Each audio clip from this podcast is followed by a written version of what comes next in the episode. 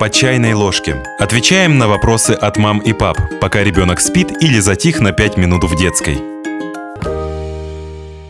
Почему ребенка нельзя шлепать по попе и ставить в угол?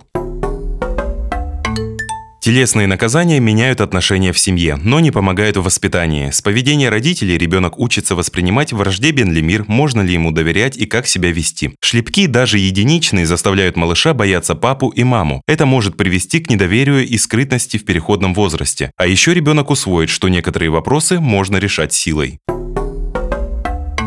Как физические наказания могут отразиться во взрослом возрасте? Люди могут быть разными по характеру, но в стрессовых ситуациях мозг срабатывает так, как он привык с детства. Телесные наказания связаны с нежелательными формами поведения, усиливают детскую агрессию, увеличивают рост преступности и антиобщественного поведения среди детей, снижают качество отношений между родителем и ребенком, отражаются на психическом здоровье ребенка, повышают риск стать жертвой физического насилия, усиливают агрессию среди взрослых, снижают уровень интеллекта, повышают риск жестокого обращения с собственным ребенком или супругом.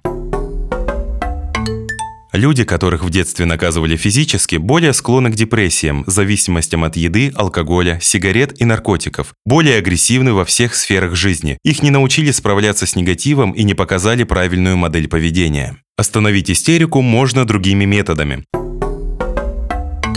Иногда кажется, что шлепок по попе или по губам – единственный способ остановить истерику. Возможно, он даже сработает, потому что ребенок испугается и перестанет плакать от неожиданности. Но детские истерики и агрессия – это следствие неумения выражать свои чувства. Если у ребенка истерика, нужно понять, почему она случилась. Никакие шлепки не помогут малышу справиться с эмоциями. Единственное, что здесь может помочь – проговорить чувства ребенка вслух и показать, что родители рядом.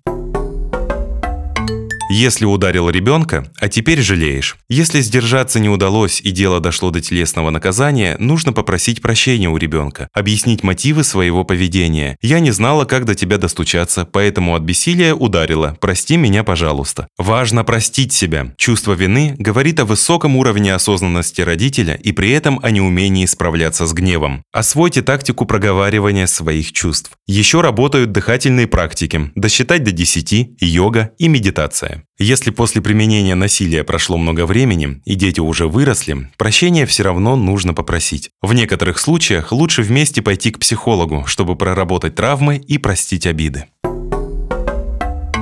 Если кто-то чужой шлепнул моего ребенка. Например, на семейном празднике двоюродная бабушка решает, что имеет право шлепнуть вашего ребенка. Объясните ребенку, что произошло, почему чужой человек так сделал. Проговорите чувства ребенка. Сделайте упор на то, что взрослый не умеет справляться со своими чувствами. Объясните ребенку, что он неплохой, и никакие взрослые не имеют права физически на него воздействовать. Некоторые говорят, меня били и вырос нормальным. В том, что человека били и он вырос нормальным, нет причинно-следственной связи. Скорее всего, дело в огромных ресурсах организма и разных внешних обстоятельств. И кто знает, насколько бы счастливее он был, если бы его не били, а учили договариваться и уважали как личность. Возможно, вы тоже считаете, что можно вырасти нормальным после физических наказаний. Но если вы задумались над тем, справедливо ли с вами поступали родители, рекомендуем проработать это с психологом, чтобы потом не бить своих детей. Подписывайтесь на подкаст «По чайной ложке», ставьте оценки, оставляйте комментарии и заглядывайте на наш сайт kuprum.media.